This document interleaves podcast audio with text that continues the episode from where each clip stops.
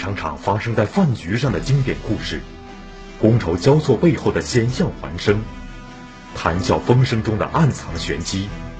王立群说成语之“饭中有局”，敬请关注。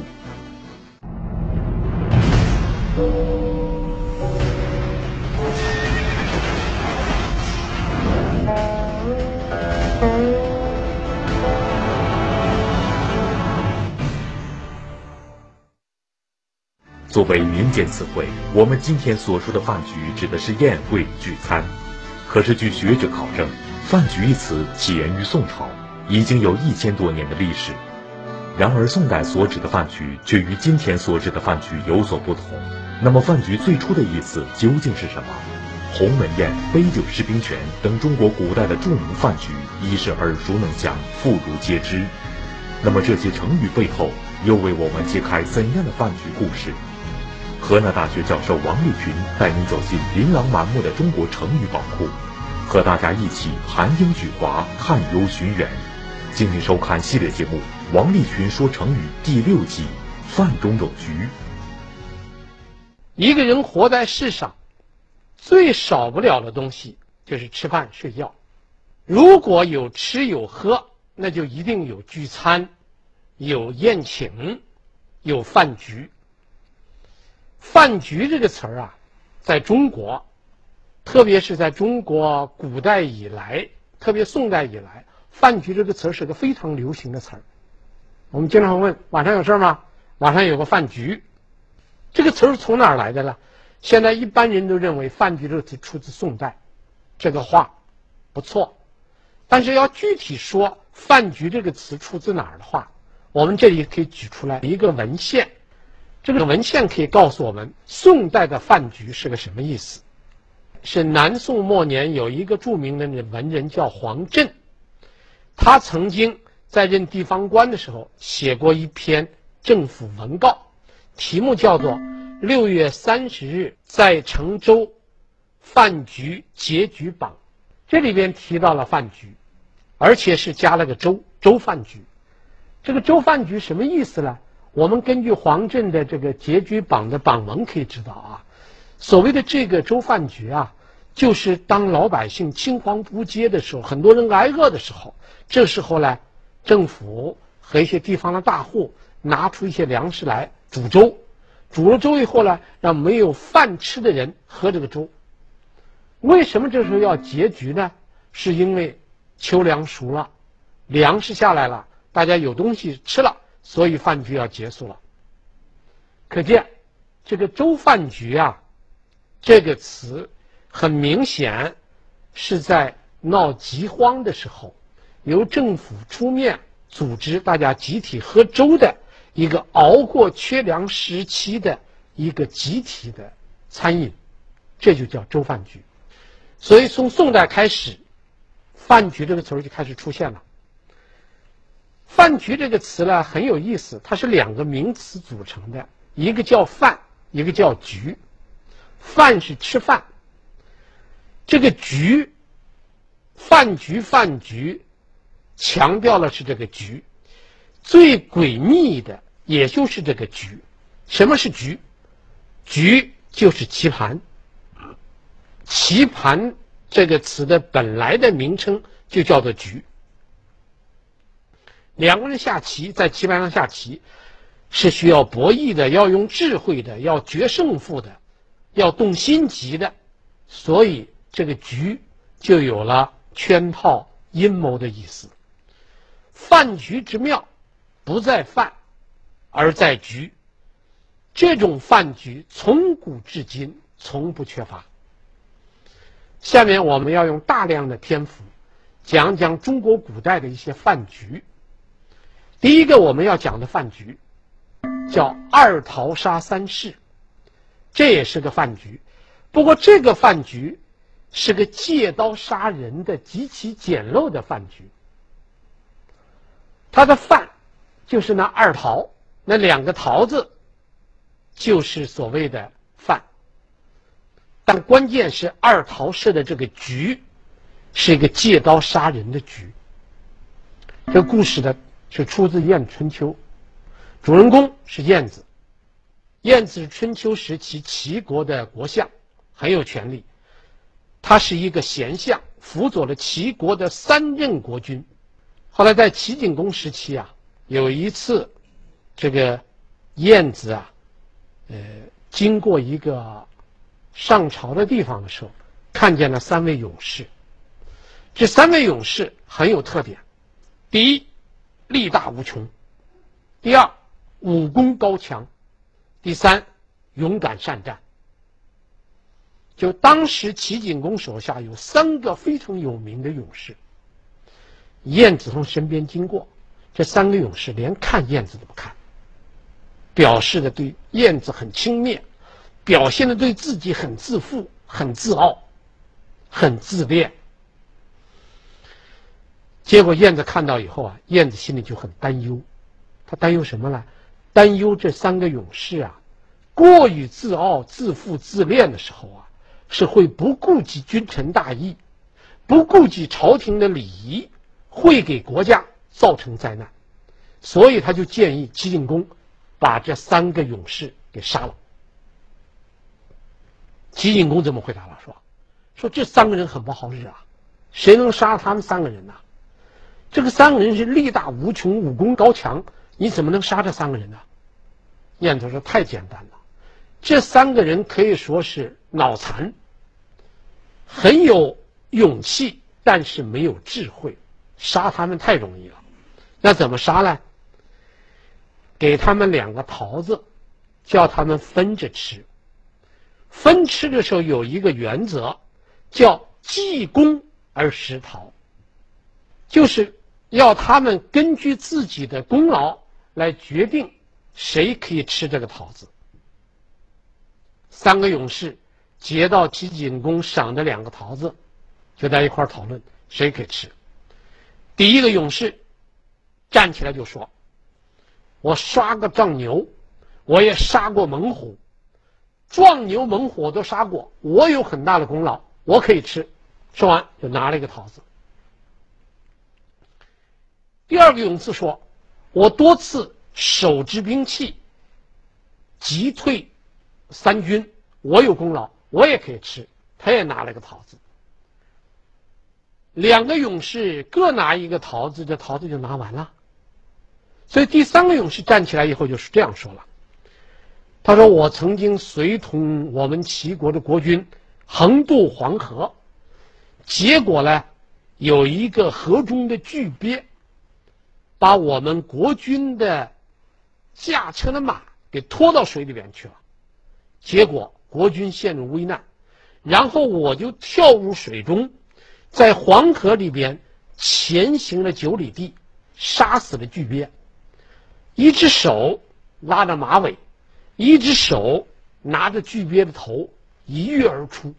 所有的人都认为我是个神，说你们应当把拿着桃子还给我。这两个勇士一听服了。说了两句话：第一，我们的勇力比不过你；第二，我们的功劳比不过你。勇力比不过，功劳比不过，光想着抢桃子，不知道礼让，这叫做贪婪。知道自己有错了，而又不能够以死谢罪，这叫做无勇。所以说完以后，这两个勇士全部自杀了。第三个勇士一看，前两个勇士都自杀了，他也说了几句话。他说：“这两个勇士为逃而死，我一个人为逃而生，这叫不仁。我用语言羞辱了别人，夸奖自己的名声，这叫不义。知道自己做了不对，如果不自杀，那叫无勇。所以说完，他也自杀了。”这就是晏子用两个桃子杀了三个勇士的典故，这就是成语“二桃杀三士”。这个桃二桃就是个犯，实际上二桃只是个犯，这个局却是一个借刀杀人的一个故事。这就是中国历史上最有名的饭局杀人案二桃杀三士。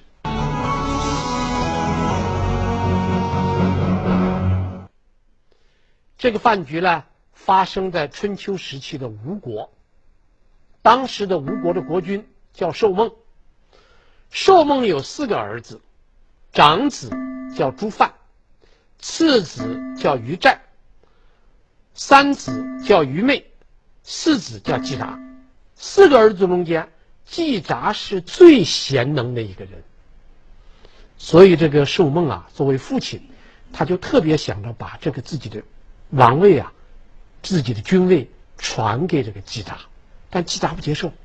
季札说：“按长幼来说，应当是老大。”大哥，大哥下面还有二哥、三哥，我不能接受，所以最后没有办法，就是长子这个朱范，他首先在他父亲去世以后继承了吴国的这个吴王的位置。然后竹范临死的时候啊，就说了一句话：他说我死以后传给二弟，二弟死了以后传给三弟，最后传给。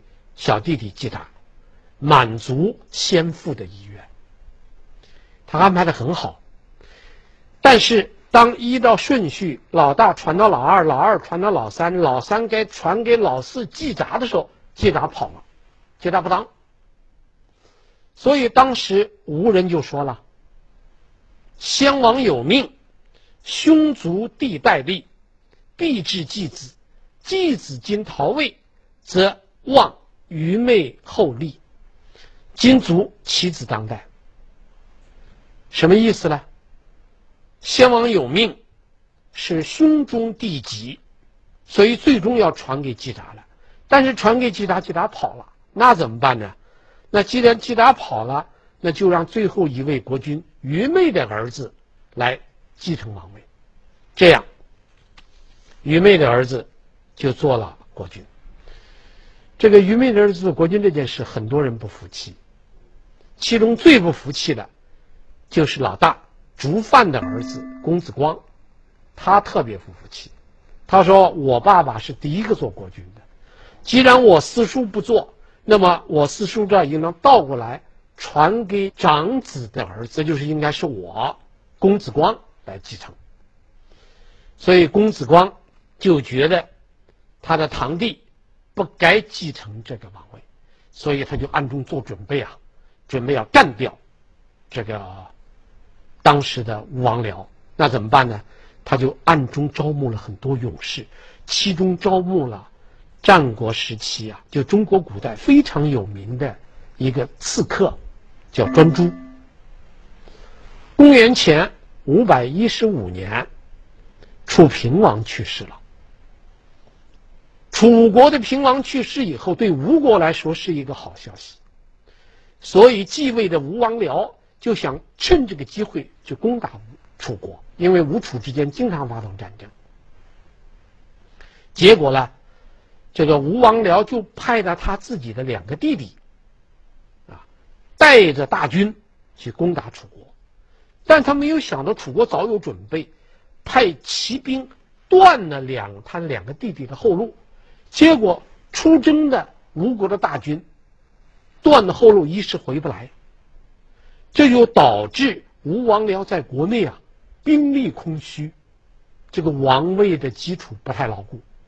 就在这个时候，公子光就处心积虑的想到了一个办法，要刺杀吴王僚。刺杀的办法怎么办呢？设了一个饭局，啊，设了个饭局，请他的堂弟。吴王僚来吃饭，公子光暗中在这个宴会地点的地下室里边埋伏了精兵，周围也埋伏了大量的军队，然后还找了一个著名的刺客，就专诸，都准备好了。那这个是吴王僚去没有去的呢？吴王僚是去了。吴王僚之所以去，我觉得吴王僚很可能是考虑到兄弟情谊。当然也还有另一层意思，觉得自己继承的王位不太合法，所以就想借饭局啊沟通一下两个人的关系，加深一下兄弟之间的情谊。但是他做了充分的准备，第一是加强守卫，第二是提防刺客。怎么样加强守卫呢？他从自己的王宫，一直到公子光的宴请地点，这两边全部派了自己的军队，在那儿全副戎装的站岗执勤。从他的王宫一直到宴会大厅，全是他的军队在在站岗执勤。第二，提防刺客。为了提防刺客，他要求所有向这个饭局中间端饭菜的人，到了门口把衣服全部要脱了。衣服脱了以后，防止在衣服里边夹带兵器。在这样一个严密的戒备之下，这场饭局开始了。结果开始以后，这公子光看见吴王僚如此警惕，就感觉到无从下手。但是喝了一会儿，酒酣耳热以后，这个场面就出现了一些变化，戒备就松弛了。所以这个时候，公子光就借口我的脚上有毛病，我要去看一下，就跑到地下室，找到那个刺客专诸，说你上去献上一份烤鱼。然后这个刺客专诸就去献鱼了。经过检查，他的衣服上没有带任何这个刺杀的用具，就是盘子里托了一副烤鱼。然后把这个鱼送给了吴王僚，谁都没有想到，在这个烤鱼的肚子里边，竟然藏了一把锋利无比的匕首。到了吴王僚的跟前，这个专诸突然间掰开这个鱼肚子，掏出来这个匕首，一下子刺中。吴王僚的心脏，刺的是又准又狠，吴王僚当场毙命。两边的守卫一拥而上，把专诸刺客专诸给杀掉了。这个时候的话呢，公子光就指挥他手下的军队，把吴王僚的所有的禁卫军全部杀掉。这样，这场饭局，一个是吃的亡命归西，一个吃成一国之君。这就是中国历史上非常有名的一场饭局。公子光宴请吴王僚，这个宴请验证了中国古代的一个成语，叫“处心积虑”。现在我们在看到的电影和电视剧啊，还有戏剧，演那个于长剑啊，于长剑，他所演绎的。就是这么一场饭局。下面我们再讲第二个饭局，渑池之会。这个故事可能了解人比较多。渑池之会啊，是讲秦国国君和这个赵国国君的一场饭局。这个事情发生在什么时间呢？是战国后期。战国后期，当时齐国中间，秦国的力量最强。赵国的力量次于秦国，而且赵国跟秦国呢是国界相接的两个邻国，经常发生战争。这个饭局的故事记载在《史记》的《廉颇蔺相如列传》中间。当然，在这个饭局之前，秦昭襄王曾经想办法骗走赵国国君手中间的和氏璧，结果被蔺相如打败了，蔺相如完璧归赵。然后秦昭王。昭襄王啊，为了安抚赵国，让自己全力以赴去对付楚国，就举办了一个渑池之会的饭局，请赵王到哪儿去了？到渑池去参加一场饭局，但是赵王不敢去。当时在赵国最有名的两个人物，一个是大将军廉颇，另一个是蔺蔺相如，两个人就觉得。如果我们的国君不去，会显得我们很胆怯，所以这个饭要去吃。但同时，这个饭又绝不是个一般的饭，这个饭局一定会有阴谋，所以两个人做好充分准备。最后是说服了赵王前去赴宴，去参加这个饭局。廉颇是带领三十万大军驻扎在秦赵边境上，而且给赵王。有一个约定，他说：“我估计你从这儿到去参加完宴会到回来，不会超过三十天。三十天如果你不回来，那我就立立一个新的赵王，立太子为王，断了秦王的念想。”赵王也答应了，然后是蔺相如陪同赵王去了。果然，赵王去到以后，出了一件事儿。在宴会吃的过吃饭的过程中间，这个秦昭王突然提出来，听说赵王会弹琴，啊，弹这个琴，能不能弹一曲，让我们来欣赏一下？这个赵王不敢违命啊，就弹了一曲。弹完以后呢，秦国的史官就上来就写上了，边写边说：“某年某月某日，秦王令赵王弹琴，然后赵王从命。”写了这么几句话。这几句话写到历史上，等于说是对赵王的一种羞辱。蔺相如一看，蔺相如立即针锋相对，捧了个瓦罐，瓦罐当时叫否啊。就跑到秦王跟前跪下来，他说：“听说秦王很善于击否，能不能请秦王为我们赵王击一下否，让我们也乐呵乐呵，开开眼界？”那秦王当然不愿意啊，他没有想到蔺相如能够这个反咬一口啊，没有想到，他不愿意干。结果蔺相如说了一句话，他说：“我们两个现在距离非常之近。”五步之内，相如请得一净血见大王矣。也就是说，五步之内，我可以让我脖子里的血溅到大王的身上。换句话说，咱俩的距离现在是最近，我要跟你玩命。秦王没有办法，秦王只好勉强敲了几下，然后蔺相如赶快招过来赵国的使者，记下来：某年某月某日。秦王为赵王击否，这样秦赵就打了一个平手。然后秦国的大臣提出来，请赵王拿十五座城作为秦王的寿礼。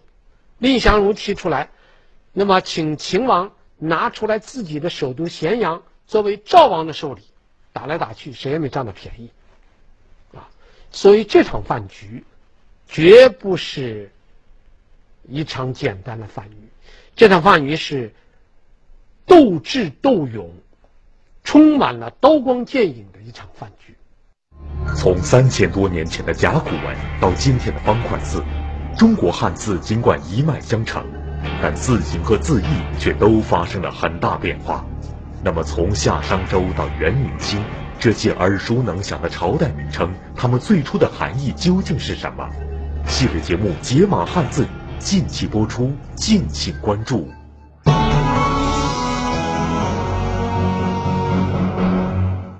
下面我讲第三场饭局——鸿门宴。鸿门宴在中国历史上更是鼎鼎大名的一场饭局。这场饭局是在楚汉战争的开始阶段发生的一件事。设宴的地点是在鸿门。设这个饭局的人是项羽，入局参加饭局的人是谁呢？参加有刘邦、有张良、有樊哙，带来这几个人参加这个饭局。这个鸿门宴历来大家都知道，鸿门宴就是一个充满杀机的一个饭局。为什么我们今天把鸿门宴看成一个充满杀机的饭局呢？因为鸿门宴爆发之前，项羽跟刘邦有着尖锐的矛盾，这就是。项羽打败了秦军的主力，刘邦却提前进入了关中。按照约定，刘邦应该做关中王，项羽不愿意让他做关中王。项羽主持分封，想把刘邦逐出关中。然后项羽听说以后，就准备用武力解决刘邦。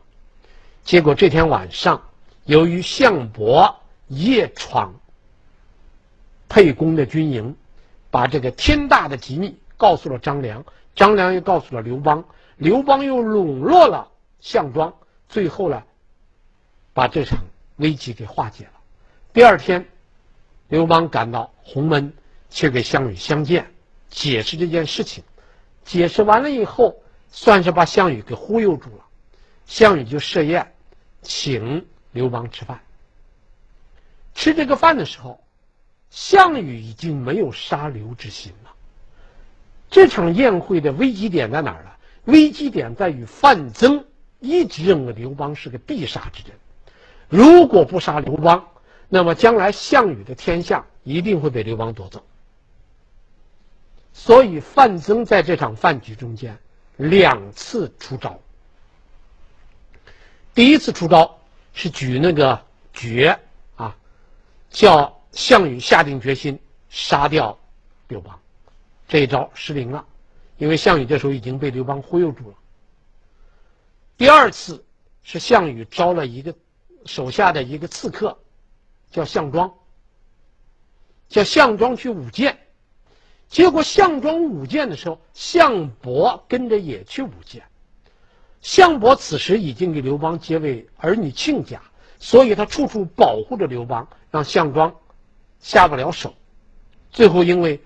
张良招来樊哙，樊哙闯帐，刘邦逃袭，这场宴会就这么样躲过去了。所以这场饭局啊，可以说在中国历史上中间非常有名。这一顿饭，项羽是吃掉了江山社稷；这一顿饭，刘邦吃成了大汉天子。鸿门宴之后，项羽是步步走向败亡。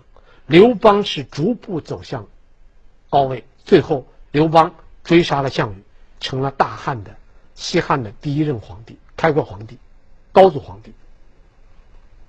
这就是我们要讲的第三场饭局——鸿门宴。下面我要讲第四场饭局，叫杯酒释兵权。杯酒释兵权也是非常有名的一场饭局。这场饭局发生的时间是在赵匡胤发动陈桥兵变当上皇帝的第二年，也就是公元九六一年。当时赵匡胤已经通过政变夺了后周的天下，自己当了皇帝。但是赵匡胤做了皇帝以后啊，心里并不踏实，因为五代十国，特别是五代不断出现的。这个大臣夺皇帝军权，特别是手下的武将发动政变，夺取军位的事情太多了，所以他就想办法要解除他手下以石守信为首的一帮开国将领的兵权。但这件事儿又要做的比较温和，不能像汉高祖刘邦那样杀开国功臣的办法去杀。所以赵匡胤呢，想用比较比较温和的办法解决开国皇帝给开国功臣的矛盾问题。这个问题在中国古代是一个非常普遍的问题，而且是极难解决问题。而在这个杯酒释兵权这个饭局上，可以说是中国历史上最富有创意的一场饭局。赵匡胤开了一个非常好的头，他把他手下的大将召集到一块儿。吃饭，酒也喝的差不多了，饭也吃的差不多了，赵匡胤就开始说话了。他说：“我老赵有今天，全靠你们这帮人，所以我很感谢你们。但是我当了皇帝以后，我没有一天晚上能睡个安稳觉。当个皇帝还没有你们当节度使过的踏实。那这些大臣们一听，这不对头啊！”当皇帝心里不踏实，为什么还要当皇帝呢？而且现在大我们都都服你呀，都推选你做皇帝啊，你还担心什么呢？赵匡胤说：“不对，不然，汝曹虽无异心，其如麾下之人欲富贵者，一旦以黄袍加汝之身，汝虽不欲为，岂可得乎？”赵匡胤说：“不是这样。”你们这些人不会有异心，我心里非常明白。但是你们部下如果有人想富贵，那怎么办呢？拿着黄袍加到你们身上，你就是当时不想做，你能拒绝得了吗？你能拒绝当皇帝的诱惑吗？这一说，施守信这些人全傻了，知道皇帝已经怀疑自己了。皇帝一怀疑，根据前朝的规矩，必然有杀身之祸，所以这帮人立即跪倒，就告诉我，说大哥，您是皇上，您是圣明之人，我们这些人都是猪脑。你给我们指条路怎么办？赵匡胤说：“这好办，啊，这好办。你们呢，把兵权交出来，然后呢，我给你们很多田，很多地，你们多买点田，多买点地，好好的享享福，过一辈子，然后让你们的后代个个都成为有钱的人，这不更好了吗？你们兵权交了，我也不会再猜疑你们了，你们又有了钱。”过上好日子了，而且人生非常短暂呐，这眼睛一睁，眼睛一闭，这一辈子就完了。人生就是图个富贵，你们得了富贵有什么不好呢？这人全明白了。第二天，那人全部上表，要求皇上解除兵权。赵匡胤大笔一挥，一律同意，然后和这些人还都结为儿女亲家。这就是中国历史上非常有名的杯酒释兵权的饭局。这是又一场饭局。当然，这个饭局很有意思。这个饭局是皇帝有了疑疑心，皇帝宴请大臣。我下面再讲一个饭局，还是皇帝有了疑心，不是皇帝宴请大臣，而是大臣举行了饭局。举举这个例子。我下面再讲一个饭局，还是皇帝有了疑心，不是皇帝宴请大臣，而是大臣举行了饭局。这个例子呢，有一个成语叫“微薄不休”，这里边呢，一个主人公叫韩熙载。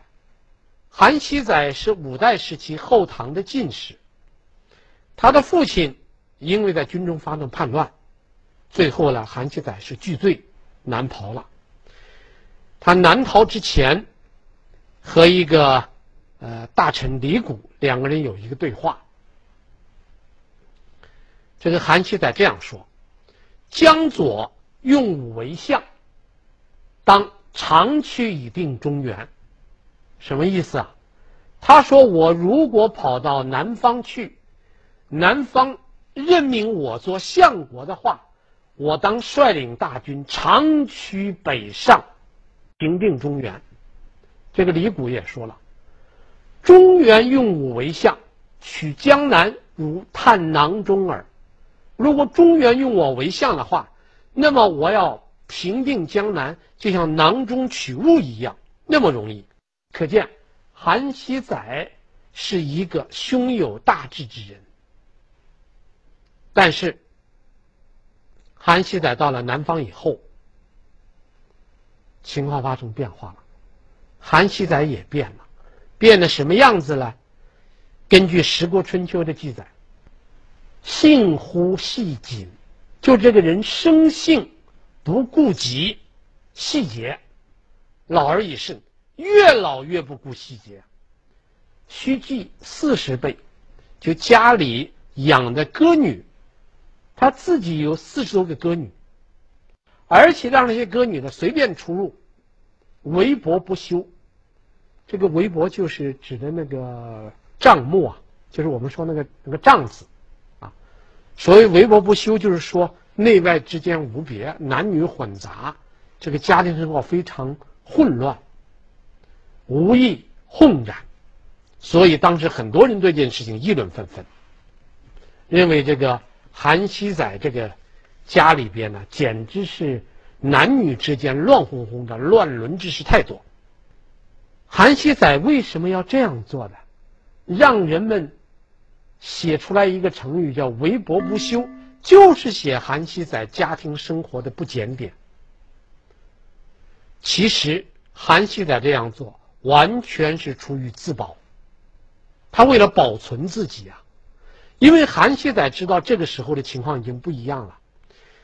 南唐后主李煜掌了权，自己也已进入老年，李煜对自己又不信任，想用自己又不信任自己，所以这个如果任用自己的话，必然会大祸临头。为了不想让李煜皇上怀疑自己又不用自己，所以韩熙载故意把生活搞得混乱不堪。中国古代有一幅名画，叫《韩熙载夜宴图》。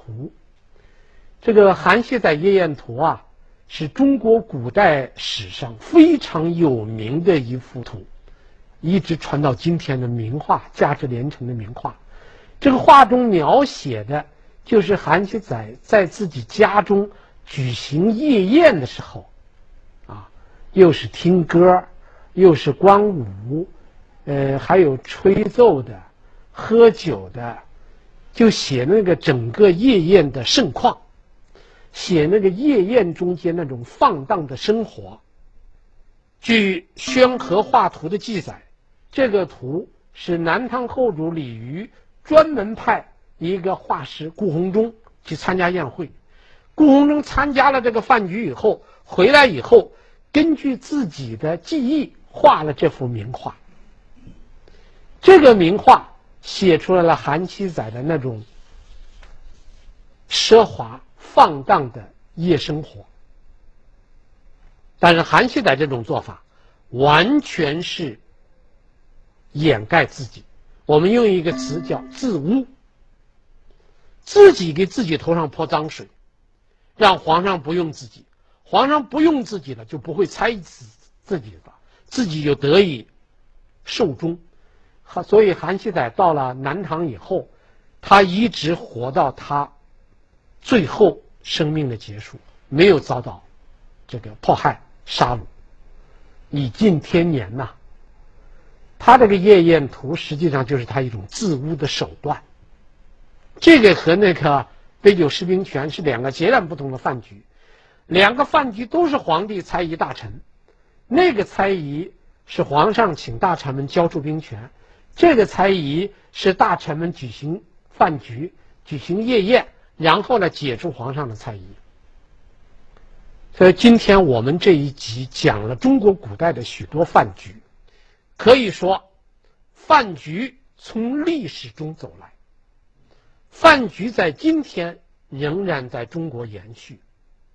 饭局包含了太多的功能，饭局是人情，饭局是人脉。饭局在中国由来已久，特别是中央制定了八项规定以后，治理公款吃喝，饭局有了很大的改变。要从根本上解决这个问题，还必须斩断吃饭与仕途、吃饭与生意、吃饭与办事的关系，改良人情社会，这才是长久之计。这一集我们就讲到这里。